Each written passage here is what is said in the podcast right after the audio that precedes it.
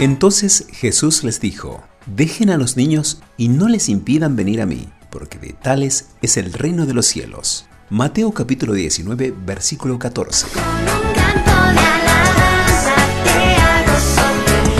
Dios y nuestros niños con Sergio y Lorenzo Generali.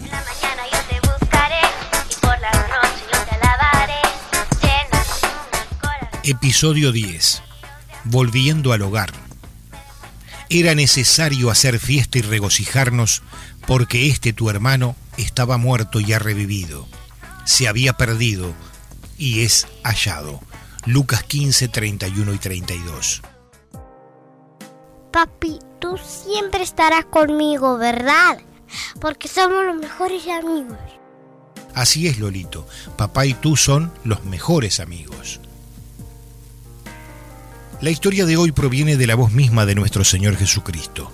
Un hombre tenía dos hijos, el menor de ellos pidió a su padre, dame la parte de los bienes que me corresponde.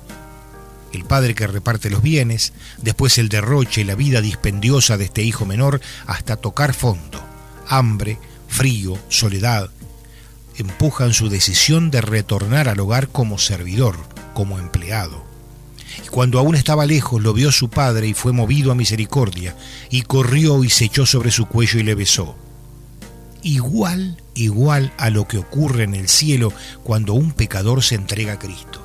El Padre y toda la casa celestial preparan la fiesta y comienzan a regocijarse. Sin embargo, aquí en la tierra siempre existe un hermano mayor que siente envidia no me has dado ni un cabrito para gozarme con mis amigos, pero cuando vino este tu hijo que ha consumido sus bienes con rameras, has hecho matar para él el becerro gordo. Y el padre que responde, Hijo, tú siempre estás conmigo, y todas mis cosas son tuyas, mas era necesario hacer fiesta y regocijarnos, porque este tu hermano estaba muerto y ha revivido, se había perdido y es hallado.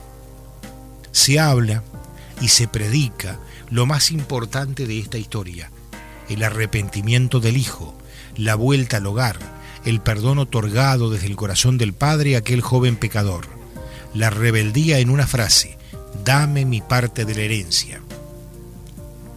Aunque Dios nos ha dado la sabiduría sobre la crianza, siempre fallamos. Mi esposa y yo vamos aprendiendo a aplicar las cosas de Dios en nuestra labor de educar y criar. Aún así, sentimos ansiedad e incluso nos lamentamos de alguna decisión que tomamos al calor del momento.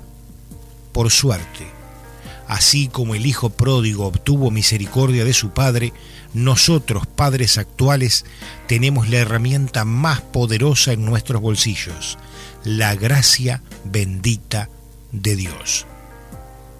Frase de vida.